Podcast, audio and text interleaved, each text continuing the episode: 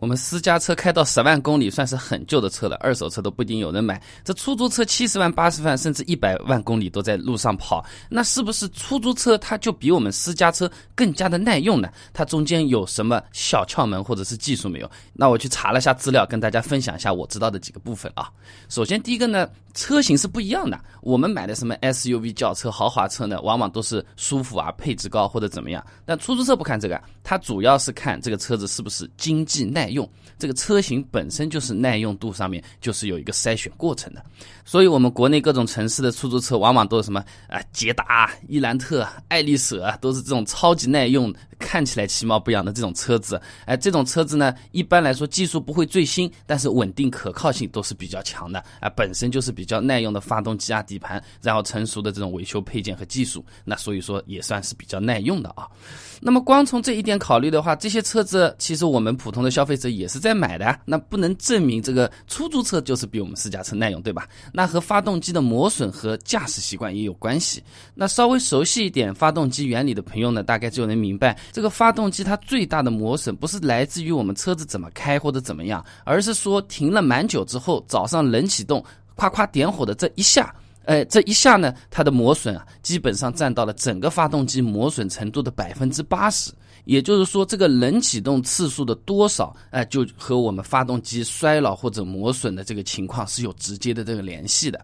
那平时我们正常开吗？呃，基本上就是回到家停在那边，第二天早上冷启动了，就这么开了。但出租车它因为是运营车辆，很有可能是人闲车不闲，他们要轮班倒的。这半夜也有出租车在那边开，人是在休息的，但出租车始终在运转。呃，部分这个班次比较合理的车子的话呢，有可能是全天二十四小时始终有人在开的，就没有冷启动这么一件事情。哎，那相对来说，它对发动机的磨损消耗啊，是要比普通的家用车小很多很多的。那么资料查到这里呢，我还是有点将信将疑啊。那继续往下面翻，后面又看到有一个保养的问题。我们家用车呢，基本上五千公里或者三个月保养一次，有的车子呢是半年一万公里。但一般家用车的话，我们都开不到这个公里数，啊，有时候就会拖一拖啊，啊，什么三千公里四个月去做一次保养啊，等等等等。如果四 S 店关系比较好的话啊，那么机油这个东西呢，它主要是两个作用，一个呢是润滑发动机，还有一个呢就是把发动机里面的这种残渣、燃烧的这种脏东西啊带出来。简单的说就是去污。那去污这个东西就和我们洗手一样的，一个脸盆里面洗着洗着就越洗越脏了。不是说你的水一定要是农夫山泉，而是你每次洗完手之后，哎，这个水你要换掉，换成新的，哎，这反而手洗的比较干净。那这个就是有差距了。出租车很有可能就是二十天就要做一次保养了。它油有可能没有我们私家车用的好，但是它换的勤，它可以让这个车子始终处于一个比较好的清洁状态。哎，这对保养车子还是比较好的。各位朋友其实也可以参考一下，不一定要买什么最贵的全合成油，哎，选择矿物油换的勤一点，其实效果并不一定会太差，也可以让发动机延年益寿啊。那么搜了这么一堆资料，我想来想去还是觉得站不住脚。呃，为什么人家吹牛聊天的时候会说，哎，这个出租车的寿命啊比私家车还长？有些人呢觉得完全不是这样。我后面发现这个误会的这个焦点在什么地方了？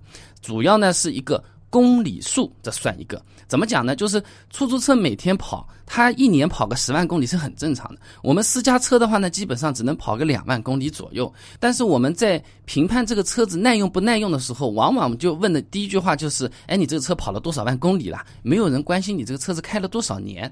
哎，其实这个车子它一个是看它公里数的长短，还有就是看它的年限。你一块铁皮天天放在露天下雨，它还会锈掉的。两年的车况和六年的车况完全不一样的，不能纯看公里数。哎，这个误会就是从这里开始的。然后人家哦，这个车子开了七十万公里，你看还没有问题，但也许它只是跑了三四年多一点五六年而已而已，但并不能说它就是耐用，只能说是公里数高。再来呢，还有一个比较容易形成误会的地方呢，就是车况。那我们自己的私家车在那边开的话是，哎呀，这个大灯不亮了，我换一换哦。这个座椅发生吱嘎吱嘎的声音了，我要去修一下，是比较在乎好加保养的，对吧？那出租车的话，基本上就是，哎，刹车够灵，转向 OK 啊，踩油门会往前面走，可以啦，其他东西不会管的，那就会产生一个很大的错觉。你看这个车子一百万公里了，照样能开。问题就出在“能开”这两个字。它这个能开的要求标准其实是比较低的，只是车子会往前面动，不出安全事故而已啦。那如果从这个标准来讲的话，哎呀，这个车子感觉好像非常的耐用啊，公里数很高，车子照样可以正常运作行驶。但其实它的避震好不好啊？有没有地方在漏油啊？这些我们在普通吹牛聊天的时候是不会问的那么细的。所以说，有些朋友 这个喝大了的时候就会说：“你见过没有？”我实话告诉你，出租车它比私家车还要耐用。其实这个话是有非常大的水分的，无非就是我们看问题的角度不同。单纯从使用年限加上行驶里程的这个角度来判断的话，私家车和出租车的寿命或者是耐用程度，取决的是车型和保养状况，本质上是没有太大的差别的。私家车也可以有耐用的车，出租车也有动不动就要坏掉的车型。那今天分享的这个小知识点呢，比较偏向于谈资啊。别人在挑衅你的时候，你可以回个嘴。那如果我们严谨点的来考虑问题，一台发动机它的寿命到底有多长？哎，一台涡轮增压发动机它的寿命到底有多长？它可以用多久？值不值得买？我呢去找了一些靠谱严谨的资料，把它整理出来了啊。各位朋友如果有兴趣想了解一下的话呢，不妨关注我们的微信公众号“备胎说车”，直接回复关键词“发动机”。你就可以知道一台发动机的寿命到底有多长了。那我们这个公众号呢，每天都会给大家推送一段超过六十秒的汽车实用小干货，文字版、音频版、视频版都有的，大家可以挑自己喜欢的啊。那想要知道一台发动机它寿命有多长，这一台涡轮增压发动机它寿命有多长，两个有没有不同的话呢？很简单，手机打开微信，直接搜索公众号“备胎说车”，回复关键词“发动机”就可以了。备胎说车，等你来玩哦。